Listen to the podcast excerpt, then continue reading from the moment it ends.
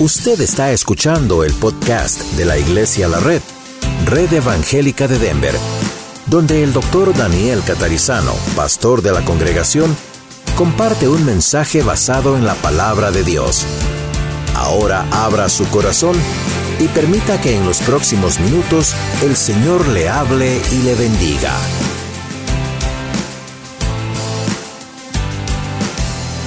¿Cuántos de ustedes conocen el Salmo 23 de memoria? Abran el Salmo 23 porque no todos lo conocen de memoria y vamos a mirar un solo versículo, pero el contexto, ya hemos escuchado el Salmo 23 cantado hace un rato atrás, ¿verdad? Junto con una mezcla de otro salmo.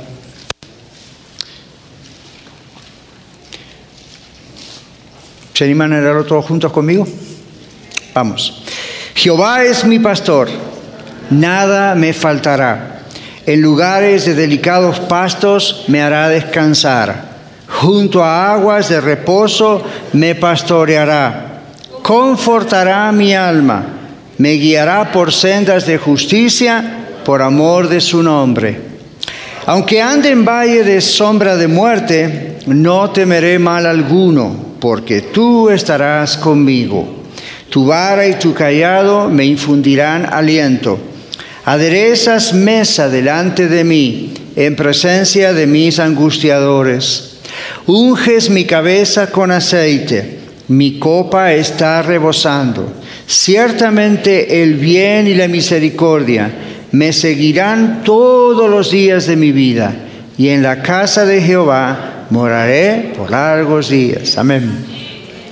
Qué bueno es memorizar la palabra de Dios, ¿no? El jueves pasado estábamos con el grupo, bueno, no con el grupo, con la iglesia orando y, oramos la Biblia a veces por momentos juntos, ¿no es cierto? No solamente lo que nos viene espontáneamente, como en casa, pero estoy tratando de enseñar a la congregación a orar leyendo la Biblia, ¿ok? Y diciendo lo mismo, Señor, tú me vas a pastorear, Señor, tú eres mi pastor, por eso nada me va a faltar y te agradezco que en lugares... ¿Ven? Ahora, hoy nos vamos a concentrar en el versículo 3. 3 confortará mi alma, me guiará por sendas de justicia por amor a su nombre. Pero expresamente y específicamente, esta expresión, confortará mi alma. Confortar es una palabra que hace referencia a lo mismo que viene diciendo en los primeros dos versículos. Es una referencia pastoril, es decir, de pastor. El Señor es mi pastor. Nada me faltará. Jehová es mi pastor. Nada me faltará. La idea es, teniéndolo a Él lo tengo todo, por lo tanto no me falta nada. Y aunque me falte a lo mejor una mesa, una silla, un carro, una casa, un hijo, una hija, nada nos falta cuando comprendemos que Él da todo, Él es todo. Si lo tenemos a Él, tenemos todo. Entonces David hace siglos atrás sabía esto. Y allí como pastor de ovejas, él mismo, él dijo, Dios es mi pastor, Jehová, el Señor es mi pastor. Lo tengo todo, nada me faltará. Pero luego dice, restaurará mi alma. Esta frase restaurar o confortar mi alma en la versión en inglés dice, He restores my soul, o restaurará mi alma. El concepto es el mismo. Se traduce, para una traducción muy literal, sería dar la vuelta, retornar, volver de nuevo, traer de nuevo, librar, restaurar a una condición anterior, traer de nuevo a casa. Miren todo lo que significa restaurar. Restaurará mi alma. Básicamente la idea es un movimiento de nuevo al punto de partida. Cuando restauramos algo, y aquí en la, versión Reina Valera dice confortará. No pensemos en una consolación emocional solamente. Yo sé que a veces este salmo se usa, por ejemplo, en los funerales, ¿verdad? Muchas veces se usan los funerales y dice, el Señor confortará mi alma porque estoy dolorido, estoy de duelo. O se usa con los enfermos, o se usa con usted y conmigo cuando estamos preocupados, el Señor confortará mi alma. Es cierto, pero el término original de la palabra confortar va mucho más lejos que la simple idea de un consuelo. Es una idea de restaurar. Es una idea de voy a volver, Dios dice voy a volver las cosas al punto que tienen que estar, donde tiene que estar, al original. ¿Ok? Voy a volverlo a donde tiene que ser llevado por el Señor. Se trata de un alma sedienta. Cuando dice aquí ah, David, el Señor es mi pastor, en aguas de reposo me pastoreará, confortará mi alma. ¿Cuál es la idea? Mi alma está sedienta.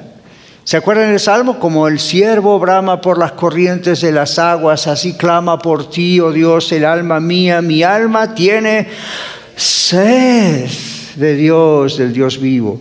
Entonces, aquí está hablando de eso, de tener sed está diciendo, se trata de un alma sedienta, el alma está a punto de morir, imagínense el cuadro, la ovejita, la persona, está a punto de morir de sed, pero el Señor de pronto está allí, la refresca, la reaviva, le da fuerzas, da energías.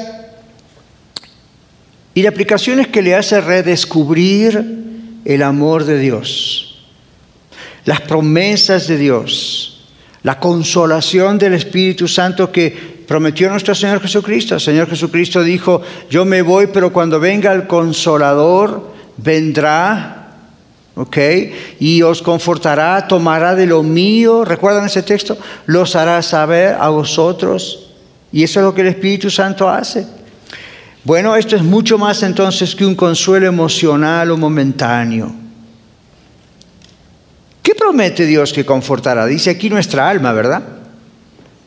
Pero ¿cómo lo va a hacer? Esa es la pregunta para nosotros. A mí, cuando usted y yo leemos la Biblia en casa o en la iglesia, con la iglesia o en una clase, siempre hágase preguntas. Yo me hago esa pregunta. Jehová es mi pastor, nada me faltará, en lugares de delicados pastos me hará descansar, muy poético, muy bonito, gloria a Dios, aleluya, bendito sea el Señor. ¿Qué significa esto? Si usted no se hace esa pregunta, es como, Fine, pero ¿qué significa esto? Esto no es algo poético como algo artístico para emocionarnos. Ok, nos emociona, pero ¿qué hay aquí adentro? Entonces, confortará mi alma. Y yo leo esto y digo, ¿really? ¿How? No es que no lo creo, pero la pregunta es, ¿de veras? ¿Cómo? Dime cómo. ¿Cómo es esto? Porque ahí está donde descubrimos lo que ocurre y nuestra vida cambia. Si nomás lo leemos y pasa, ¿verdad? Pero a ver, ¿qué es lo que pasa? Entonces vamos a mirar dos o tres versículos también aquí. En el Salmo 24, que es vecino, ahí está. En Salmo 24, 3 al 5, observe lo que dice.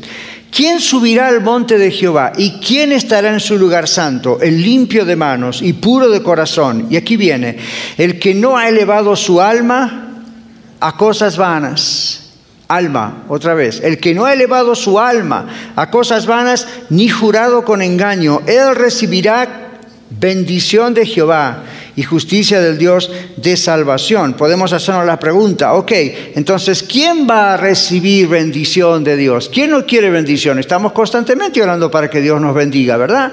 Dios bendice mi matrimonio, Dios bendice mi trabajo, Dios bendice mis finanzas, Dios bendice mi salud, Dios bendice a mis amados, Dios bendice, bendice, bendice, bendice. Aquí Dios dice cómo Dios bendice. Aquí dice cómo Dios bendice. ¿Quién recibirá bendición de Jehová? Vamos de atrás para adelante. El que no ha elevado su alma a cosas vanas ni jurado con engaño. Vamos más atrás. El limpio de manos y puro de corazón. Vamos más arriba, más atrás. ¿Quién subirá al monte de Jehová? En otras palabras, ¿quién va a estar en su presencia? No dice la persona que es perfecta, porque nadie podría estar entonces en su presencia. Jesucristo cuando murió en la cruz, recuerdan, abrió el camino a Dios, ese velo que se rompió y la resurrección, tenemos camino directo, acceso, podemos orar a Dios, podemos hablar con Dios, entonces, ¿qué quiere decir esto? ¿Quién va a subir a ese monte? La idea es quién va a estar en la presencia de Dios y está seguro que cuando estamos orando Dios nos escucha y podemos experimentar su presencia. Dice el que no ha elevado su alma a cosas vanas. Y usted dice, pero pastor, ¿y qué pasa de esto de que el limpio de manos y puro de corazón? Escuche esto, el que no ha elevado su alma a cosas vanas, tiene un corazón puro. No jura con engaño. ¿Ve? Entonces, aquí tenemos una primera cosa. El que no ha elevado su alma, otra vez la palabra alma, confortará mi alma. El que no ha elevado su alma a cosas vanas recibirá bendición de Jehová. ¿Por qué? ¿Recuerden lo que dice Mateo 6:33? Buscad primeramente el reino, más buscad primeramente el reino de Dios y su justicia. Eso es la presencia de Dios, no es las cosas de Dios, es la presencia misma de Dios. Mas buscad primeramente el reino de Dios y su justicia.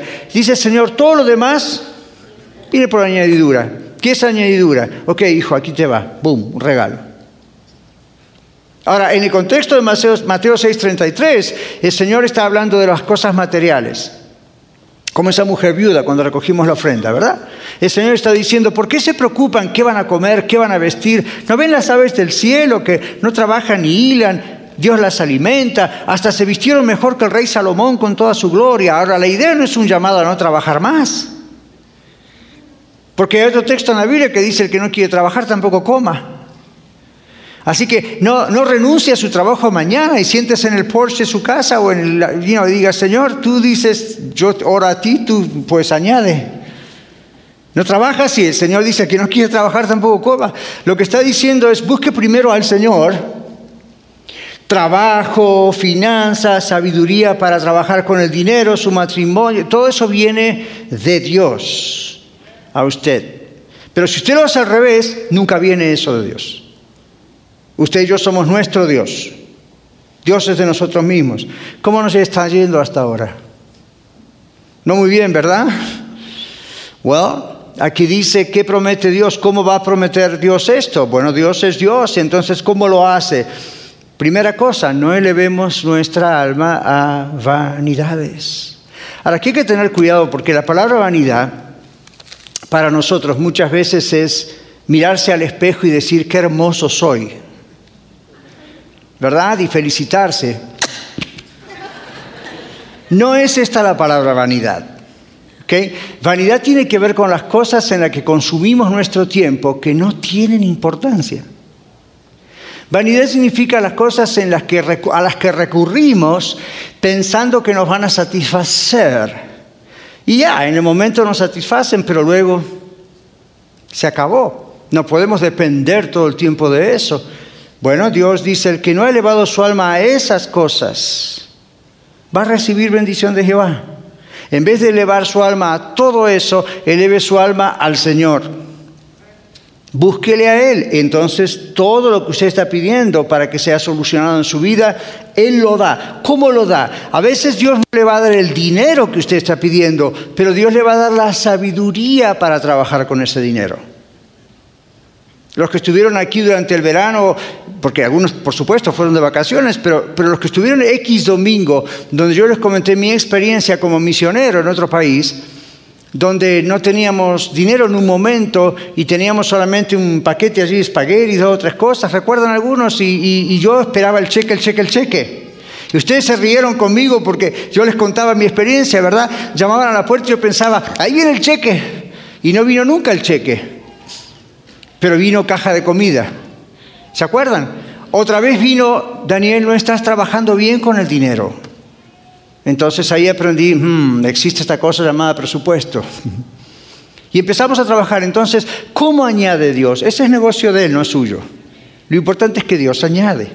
Lo empezamos a buscar en oración y Él calma esa sed que nosotros tenemos de saber no solamente cómo resolver nuestros problemas en el matrimonio, en las finanzas, en la salud. Lo principal es que detrás de eso viene la sed que tenemos de Él. Por eso el salmista dice en el siguiente salmo, mi alma tiene sed de Dios. O dice, como leíamos recién, le elevaré o levantaré mi alma al Señor. Y Jesús dice lo mismo, busca el reino de Dios. Es lo mismo, eleve su alma al Señor, póngale al Señor en el lugar que corresponde, hable con Él. Dios se encargará. Claro, uno tiene que tener fe que Dios lo va a hacer. Entonces su confianza está en Él. Y aquí dice el Salmo 25.1, que está ahí también vecino. A ti, oh Jehová, levantaré mi alma. A ti, oh Señor, a ti, oh Jehová, levantaré mi alma. Dios mío, en ti confío, no sea yo avergonzado, no se alegren de mí mis enemigos. A ti, oh Jehová, levantaré mi alma. Otra vez es alguien que eleva su alma al Señor en vez de elevarla a cosas vanas, es buscar en los lugares incorrectos. Eleve su alma al Señor. Yo le pregunto y me pregunto, ¿elevamos nuestra alma al Señor o elevamos nuestra alma a cosas vanas? Esto quiero que recuerden, siempre usted y yo elevamos nuestra alma a alguien. En otras palabras, nuestra alma siempre se eleva. Nuestra alma siempre se dirige a algo o a alguien. En otras palabras, nuestra dedicación, nuestro corazón, nuestro enfoque siempre está en algo o en alguien. Ese algo o ese alguien se constituye en lo más importante para usted y para mí y a ese alguien o a esa cosa adoramos. usted dice, no, pastor, yo nunca me arrodillé frente a la computadora y la adoré. No necesita hacer esa expresión de alabanza para adorarla. Con solo ir a la computadora a investigar lo que podría investigar en la palabra de Dios, usted está elevando su alma a la computadora en vez de al Señor. Use la computadora para la gloria de Dios. Use la computadora para las cosas de su trabajo, las cosas de entretenimiento, en fin, todo tiene su límite, pero hoy en día, e, en esta época tan digital, donde somos bombardeados por tantas distracciones, yo y usted, me incluyo, tendemos a dedicar nuestra alma, elevar nuestra alma, pensar, enfocarnos en muchas otras cosas de las cuales creemos que nos van a satisfacer. Y son satisfacciones muy momentáneas, pero no en el Señor. ¿No le ha pasado a usted como a mí, que de pronto se va a dormir a la cama y ya de noche dice, ah, hoy hoy no oré? No hice una oración hoy. Ah, no, no, wait a. Sí, oré por los alimentos. Bravo. Usted dice, ah, no, no, pero también oré para que los niños le vayan bien en la escuela. ¡Wow! Usted ya podría ser misionero, pastor. Entonces acá uno dice, ¿qué está pasando con este asunto? Que hay tanta distracción, y no estoy hablando de trabajo, cosa que uno tiene que obligatoriamente hacer, estoy diciendo, hay tanta distracción. Y usted dice, bueno, pastor, fíjese, yo ni siquiera computadora tengo. Ahora, ¿qué pasa en la computadora de su cerebro? Es la pregunta. Esta no para nunca, ni cuando usted duerme. Entonces ahí está la pregunta. Yo me he encontrado tantas veces mirando a la nada y pensando y tratando de resolver el mundo, el mío, el de usted y el otro. Y de pronto el Señor como que, hello, acá estoy. Oh, ¿por qué no estoy orando? ¿Por qué no estoy hablando contigo? ¿Por qué estoy elevando mi alma a Daniel? A mis ideas, a mi problema. ¿Ve cómo uno puede llegar hasta adorar un problema? Si usted comprende lo que la palabra adoración ahí significa, usted está levantando una cosa en la que se enfoca todo el tiempo y Dios dice, no pierdas tiempo, enfóquese en mí, hable conmigo, pase tiempo conmigo, yo tengo muchas cosas que decirle mucho secreto que mostrarle, dice el Señor. Yo tengo la solución para el problema de su matrimonio. Quizá no va a gustarle lo que va a escuchar, pero yo tengo la solución. Y a veces Dios me ha dicho a mí, Daniel, tengo la solución para el problema de tu matrimonio, cuando éramos más jóvenes, ¿verdad? Y yo decía, ay, por fin Dios me va a dar la solución. Eres muy orgulloso, Daniel. A ver, a ver, ¿será que escuché del Señor? Yo creí que el Señor me iba a decir, sí, Daniel, lo que pasa es que tú eres mejor persona que tu esposa, yo estoy trabajando con ella. No, me dijo, tú eres muy orgulloso. Tú quieres que se haga todo como tú quieres, Daniel, ese es el problema. Tú la criticas demasiado a ella misma, en su cara, le dices, esto haces mal. ¿Y cuándo le vas a decir lo que hace bien? Pum, pum, pum, pum, pum, pum. Llegó, por eso después uno no quiere orar. ¡Cállame, Señor! Pero ¿sabe qué? Uno comienza a darse cuenta, el Señor lo hace porque me ama. Y yo me arrepiento, el Señor me cambia, veo el resultado en el matrimonio y ahí sí quiero orar más. Porque entonces ahí digo, ¡ah! Esto dio resultado. A ver, vamos a seguir orando. A veces la oración duele, ¿verdad? Pero el Señor nos ama, el Señor quiere sanar y el Señor me ha encontrado heridas adentro que yo ni sabía que tenía y a solas con Él o en un mensaje y después a solas con Él y ha seguido escarbando ese cirujano maravilloso llamado Dios. Y de pronto ha dicho, déjame agarrar el bisturí porque mira, aquí tienes a alguien que no perdonaste todavía. Aquí tienes esto que te produjo esta cosa. Esta situación te hace que mientas y mientas y mientas. Esta situación te hace que te alabes demasiado. Esta situación te hace que te enfoques mucho donde tus ojos no tendrían que estar mirando. Son todas cosas que el Señor dice en nuestro corazón. ¿Se da cuenta? A veces me han hecho el comentario en otros lugares, ¿por qué usted no es ese pastor que señala a la gente y le dice, usted es un pecador y se va al infierno? Porque se los digo, pero más dulcemente. En otras palabras, dejo que el Señor lo diga. Yo necesito dar el dedo acusador porque ese dedo después hay otros cuatro que me apuntan a mí en cada mano, ¿verdad? Entonces la idea es, eh, Dios hace el trabajo. Si Dios no hace el trabajo, lo demás es cosmético. Y yo no quiero cambios cosméticos porque el Señor no quiere cambios cosméticos. Entonces aquí dice, ¿a quién va a elevar su alma? ¿A cosas vanas? Para un predicador eso es cosa vana también. Entonces, no, no, no, no vamos a cosas vanas, vamos al Señor. Entonces aquí dice, el que eleva su alma. Entonces yo tengo al Señor. Cuando uno eleva el alma a cosas vanas, cuando uno expone su alma, expone su alma. ¿Escuchó eso? ¿Sabe usted que usted puede exponer su alma, su mente, a lo que no debería exponerlo? Cuando uno expone su alma a cosas vanas y dedica tiempo encima haciéndolo repetitivamente, usted no va a recibir sabiduría de Dios, yo tampoco va a recibir, entre comillas, sabiduría, entre comillas, de esos, esas fuentes.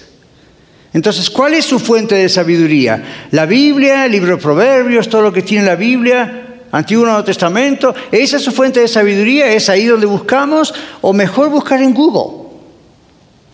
Ahora, yo busco información en Google, en, Bing y en todo lo que les puedo nombrar. Pero ahí es donde creemos todo lo que miramos, lo que leemos. Y después dijimos, estuvimos tanto tiempo con, este libro, con este, you know, este digital, fine, pero ¿qué tanto, hoy es el día de la Biblia, ¿verdad? ¿Qué tanto conocemos lo que la palabra de Dios dice? Y no nomás poéticamente, como decíamos al comienzo, ¿qué tan realmente vamos conociendo y comiendo la palabra de Dios? Bueno, si no lo hacemos, si no lo hace mi hermano hermana, es por eso que la lucha continúa sin resolverse.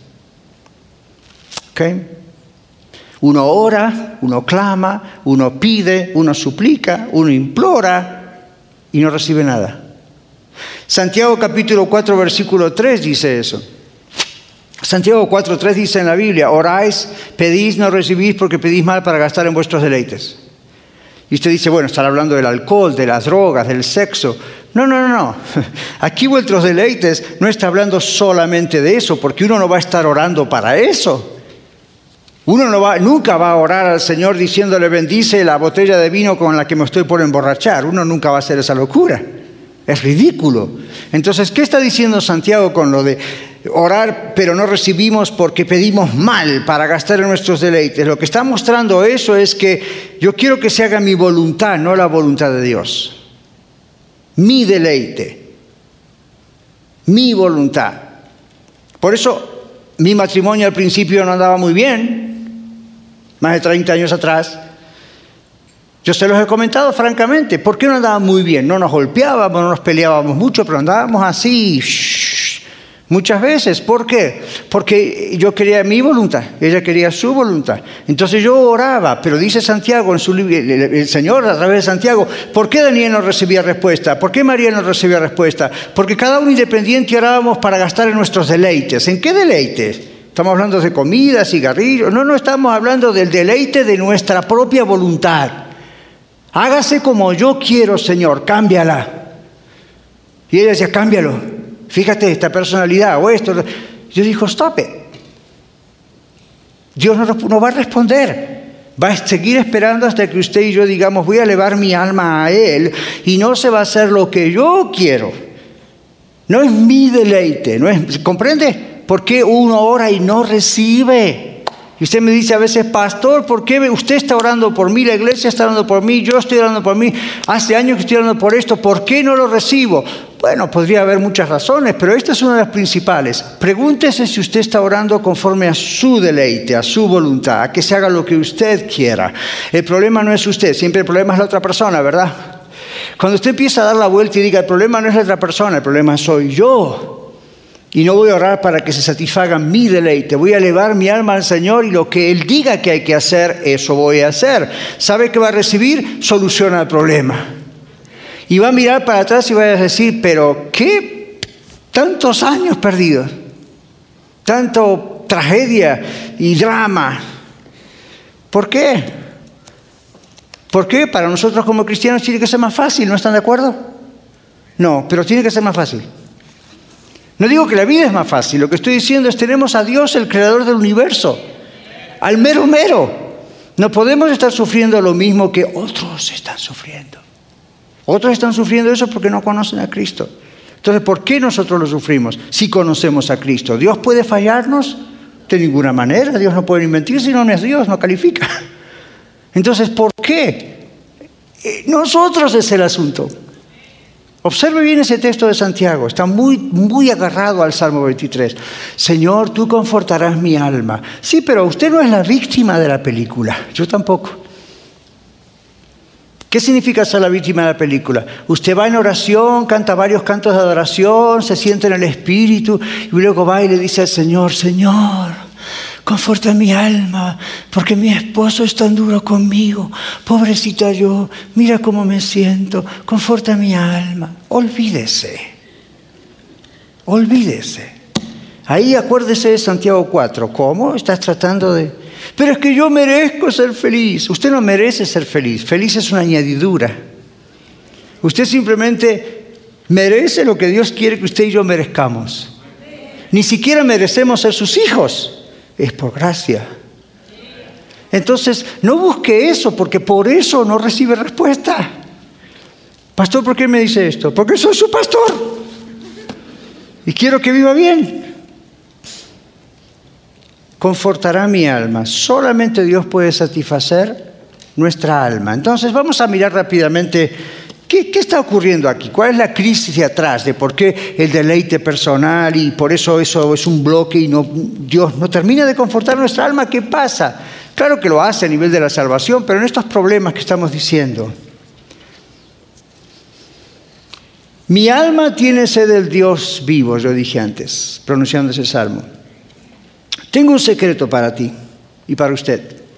Las reacciones, las actitudes, escriba esa palabra en su mano, las actitudes que tenemos demuestran si nuestra alma ha sido confortada por Dios o aún no. Your attitudes, las actitudes, las reacciones. Cuando nuestra actitud es una mala actitud con, nuestro cónyuge, con la iglesia, con la gente en la calle, a veces hasta la actitud hacia uno mismo, cuando estas actitudes no son las correctas, eso demuestra que nuestra alma no ha sido realmente confortada por Dios. Sí a nivel de la salvación, pero tal vez todavía no a este nivel de, la vida diaria. ¿Por qué no ha sido todavía confortada por el Señor? Y se muestran las actitudes malas que tenemos, son negativas. Eso demuestra que usted está tratando de satisfacer la sed de su alma por otros medios que no son el Señor y nunca le va a dar resultado. Entonces, yo quiero que usted reconozca conmigo que tenemos sed de Dios y que el problema mayor es nuestra sed de Dios y que es la razón por la cual nuestra alma necesita ser confortada. El salmista está diciendo, yo tengo sed de ti, tú confortarás mi alma junto a aguas de reposo. ¿Se acuerda? El Señor Jesús dijo, yo soy el agua de vida. Beba de mí y de su interior correrán ríos de agua viva. Entonces uno dice, amén, gloria a Dios. Sí, pero ¿por qué no ocurre? Esa es la pregunta. Dios no miente. Entonces Dios no falla. Entonces, ¿cuál es el asunto aquí? ¿Recuerda lo del deleite propio? Ahora, observe esto, las actitudes. Esa sed que tenemos del Señor, que si no la satisface el Señor, buscamos por otro lado y entonces tenemos malas actitudes. Hablemos unos momentos nada más de la sed. ¿Cómo se manifiesta esa sed? ¿Cómo sabe usted que usted tiene sed de Dios y en vez de satisfacerse de Dios está buscando en otras aguas sucias por ahí? ¿Qué tal la sensación de un vacío interior? Por ejemplo, el mismo David en Salmo 42, 1, 3 hace la pregunta, mientras me dicen todos mis amigos, ¿dónde está tu Dios? Y quizá cuando usted está en problemas, la gente le dice, ¿cómo? ¿No es que usted estos cristianos, aleluya? ¿No es que usted es de Dios? ¿Qué pasó con Dios ahí, usted? No, no es solamente eso, usted mismo puede llegar a pensar eso. En esos momentos de crisis, de falta de trabajo, problemas de matrimonio, usted puede hasta cuestionar a Dios, Señor, ¿dónde estás? ¿Por qué no me escuchas? Lo que está diciendo es que usted tiene un vacío interior cuando no debería tener un vacío interior si el Señor está en su corazón. Entonces usted no nunca hace la pregunta, ¿dónde estás? ¿Qué está esperando? Una voz del cielo que le diga, ahí adentro. No espere eso, usted ya sabe que el Señor está allí. Entonces el problema no es el Señor, es usted, soy yo. Él no se va a ninguna parte. Cuando decimos se aleja su presencia, Él no se va. Nosotros hacemos el problema. Entonces, una forma de manifestar la sed, igual que la gente que no tiene a Cristo en su corazón aún, que no es cristiano aún, tiene sed de Dios. ¿Cómo lo manifiesta? Esta es una de las cosas, sienten un vacío interior. Otra, la necesidad de sentirse amado. Bueno, todos necesitamos sentirnos amados, pero si esa necesidad continúa aún cuando usted dice que es del Señor, solamente hay dos problemas aquí que pueden ocurrir. Número uno, usted no conoce al Señor, por eso siente esa necesidad. Número dos, usted conoce al Señor, pero se ha apartado de Él. ¿Ok? Entonces, siempre va a necesitar algo que en realidad ya tiene. Y si usted no conoce a Jesucristo, por eso siente esa necesidad.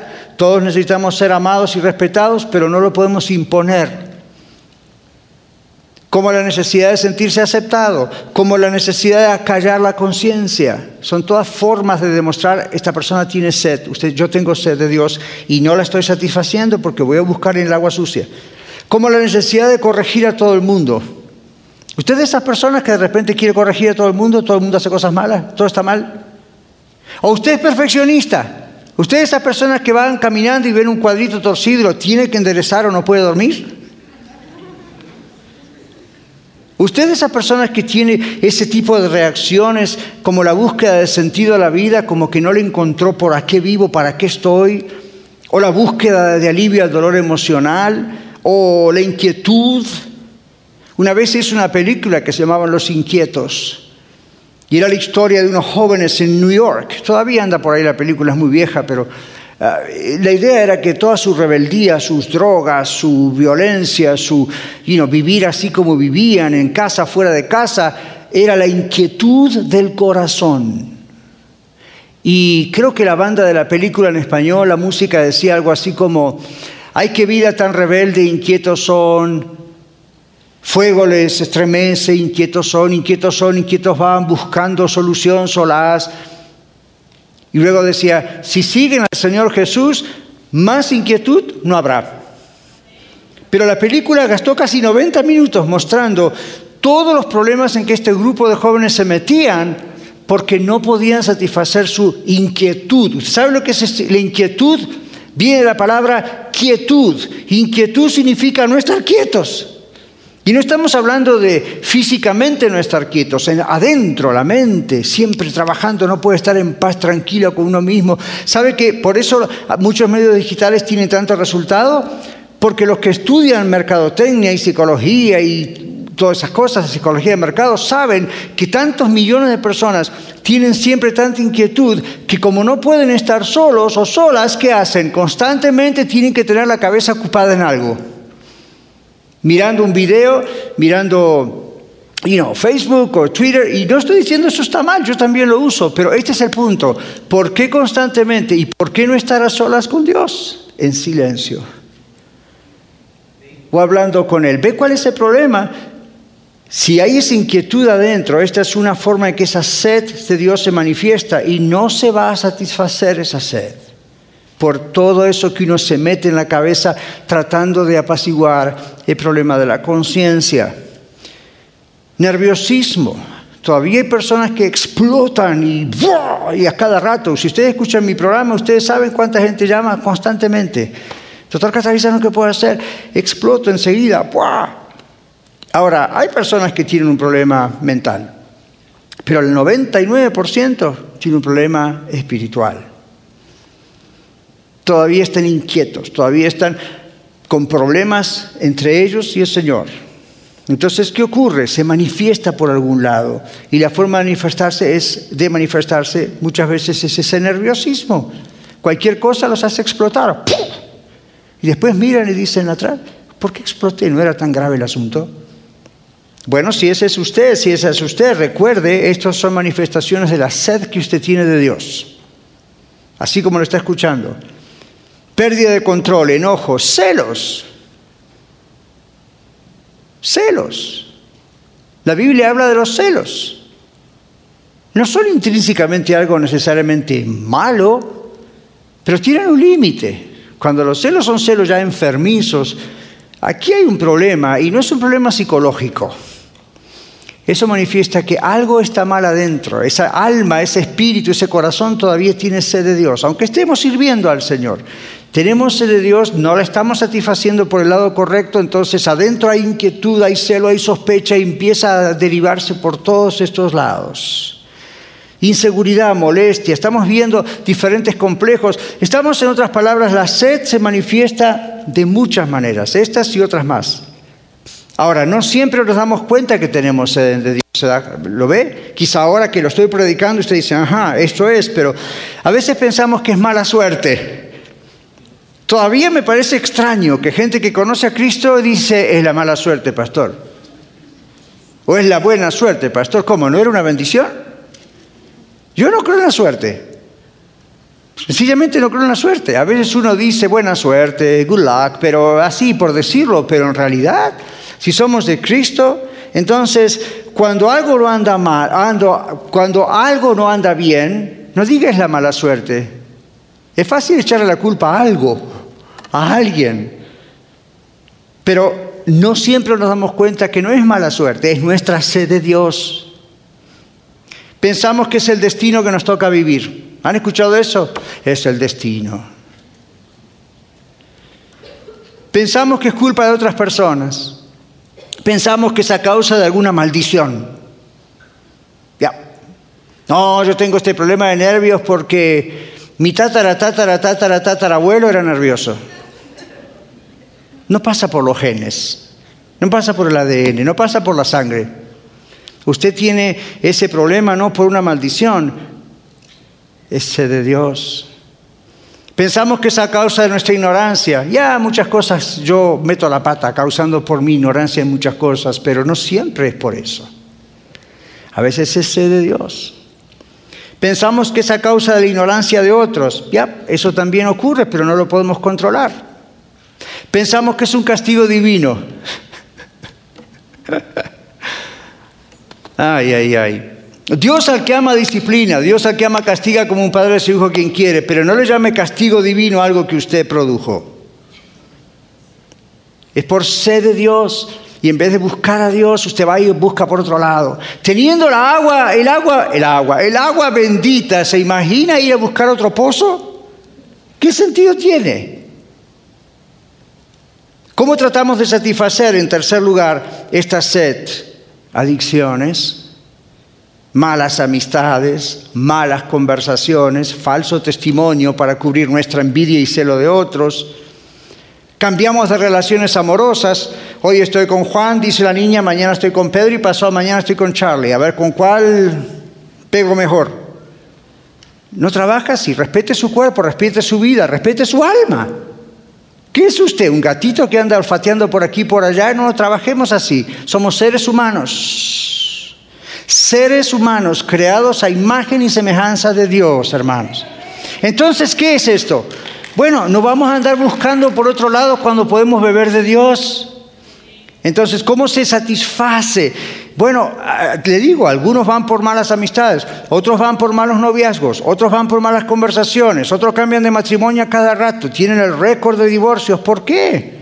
Eso mientras uno no conoce a Cristo lo comprende, pero una vez que uno ha nacido de nuevo, la cosa cambia. Apego desmedido al cónyuge, el opuesto. A mí, yo amo a mi esposa Mariel más que a nadie en este mundo, después del Señor. Si yo la llego a poner por un momento antes que al Señor, es probable que la pierda. Y no digo se va a ir con otro, de alguna manera porque Dios tiene que ser el primero. Y esto no es algo que se le va a imponer a usted y a mí como legalismo. Si usted de veras ha nacido de nuevo en Cristo, automáticamente usted pone a Dios primero. Su corazón ya está ocupado por Él. Y todas las demás relaciones son hermosas, dadas por Dios, pero ya es un segundo plano. Si vamos a hablar de niveles, ya está en un segundo nivel. Pero le digo un secreto, cuanto más usted ama al Señor, mejor ama a sus hijos, mejor ama a su cónyuge, mejor ama a la iglesia, mejor ama a usted mismo. Si no lo quiere hacer así, siempre va a tener sed. Por eso cambia de relación, cambia de esto y un día prefiere a este hijo, mañana al otro, un día su esposo es el mejor, mañana es horrible. Solo Dios puede confortar nuestra alma. ¿Sabía usted? Confortará mi alma. Mire qué frase.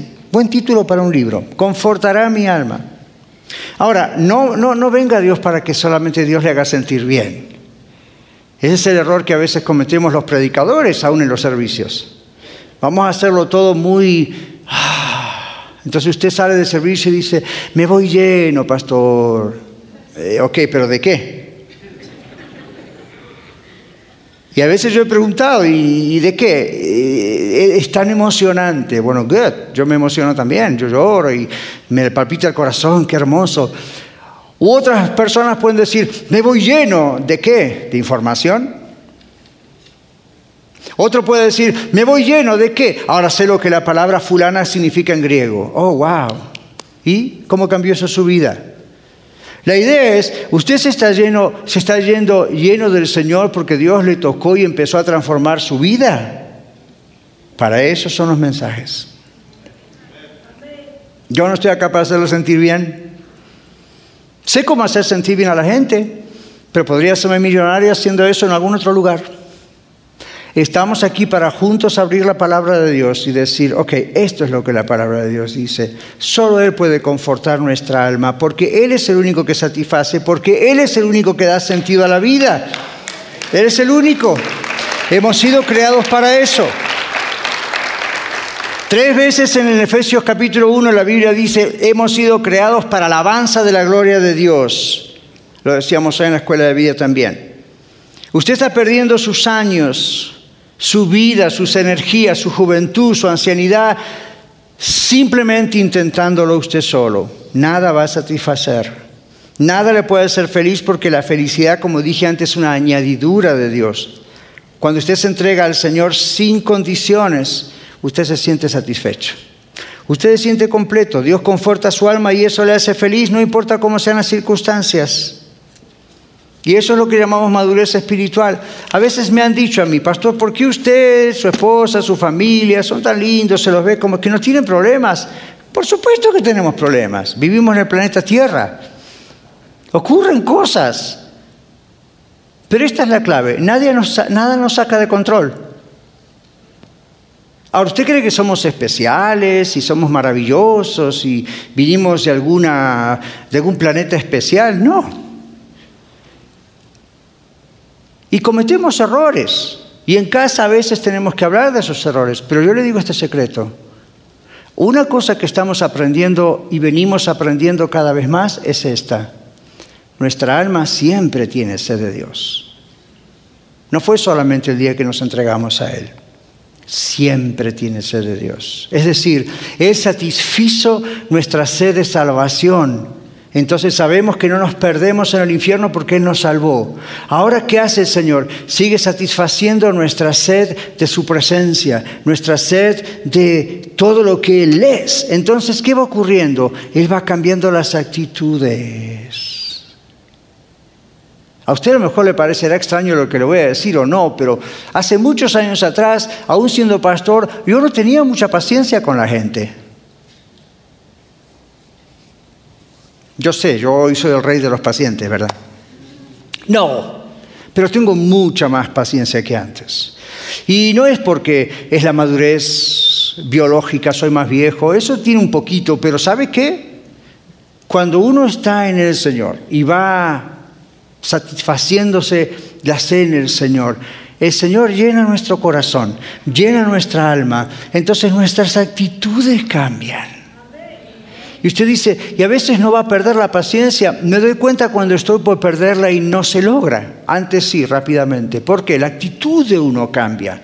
Entonces, no me vaya a mirar nunca a mí o a la familia diciendo, wow, qué bravos. Eh, realmente el Señor lo está haciendo. Lo que yo estoy compartiéndole a usted, amigo y amiga de la red, sabe que es, haga lo mismo porque da resultado. Hágalo, da resultado. Y cada uno, a medida que vamos creciendo y madurando, más le echamos eso, ¿verdad? Más y más buscamos de Dios. Si la sed que usted tiene no es satisfecha, usted siempre va a seguir buscando satisfacción en alguna agua sucia por ahí. Entonces algo anda mal. O no probó el agua de vida, como digo, o la probó, pero luego creyó que ya no la necesitaba. Siga viniendo al Señor por más. Ya lo tiene todo, pero necesita más. Por usted, no por Él, por usted. Usted y yo necesitamos cada día más de Cristo. Todos estos que piensan, ok, ¿qué voy a hacer con mi mala actitud? Arrepiéntase, como yo me arrepentí también una vez y varias veces. Pero todas esas malas actitudes, inclusive negativas, son gritos que su alma está dando para ser satisfecha y usted no la está satisfaciendo. Es como si usted anda por esos caminos desiertos, en Phoenix, Arizona, o en algunos desiertos que conocí, inclusive en México, algunas partes muy rocosas, muy desérticas, o aquí mismo en las montañas, si usted está ahí, ¿qué sé que tengo? ¿Qué sé que tengo? Y cuanto más lo piensa es peor, ¿verdad? Se da cuenta, más se tiene. Y tiene sed, y tiene sed, y tiene sed. Y a usted le dicen, mire, aquí le traigo algo precioso de agua fresca. Este agua está filtrada, está especial para usted. Y usted dice, es que yo tengo mucha sed. Bueno, tómela. Y usted dice, es que tengo mucha sed. Bueno, tome el agua, satisfaga su sed. No quiero. Lo voy a pensar. Dígame cuál es la constitución química del agua. Si la abro se hará vapor, si la cierro quedará hielo. Y usted dice, usted tiene sed, por favor tome agua.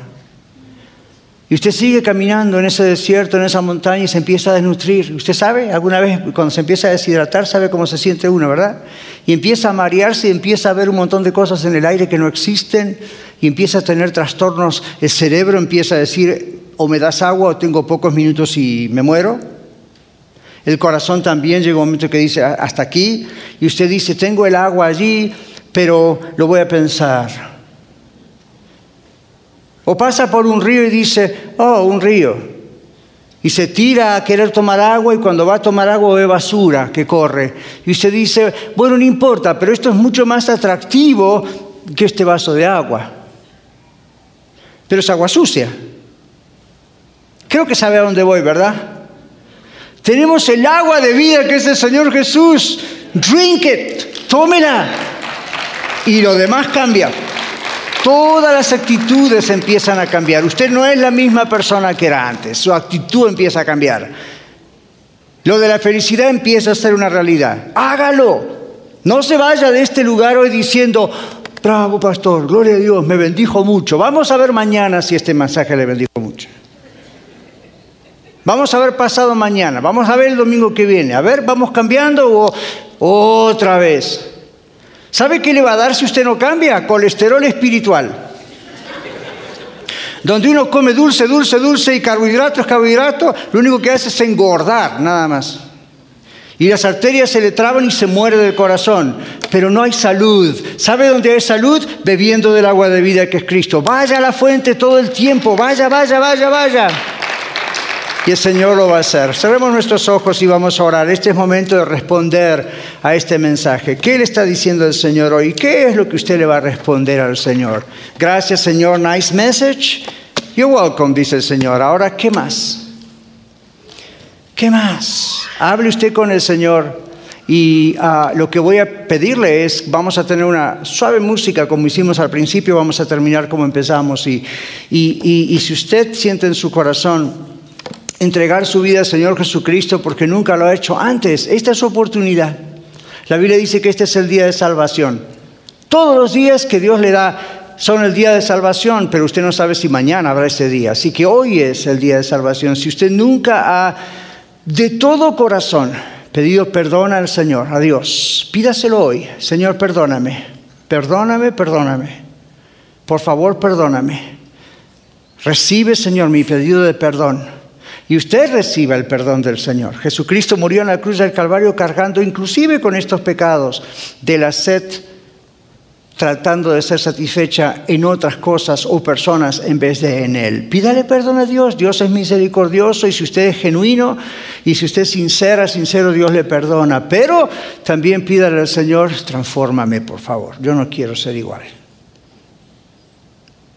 Si hay algo repetitivo que quiero hacer es estar bebiendo de ti. No quiero esa repetitividad de estar buscando en otros lados. Si mis conflictos y problemas aún no se resuelven, pueden haber muchas razones, pero ¿qué tal si es porque no estoy yendo a beber de ti, Señor? Perdóname, acá estoy, Señor. Muchas gracias por escuchar el mensaje de hoy. Si tiene alguna pregunta en cuanto a su relación personal con el Señor Jesucristo o está buscando unirse a la familia de la Iglesia La Red, por favor no duden en contactarse con nosotros.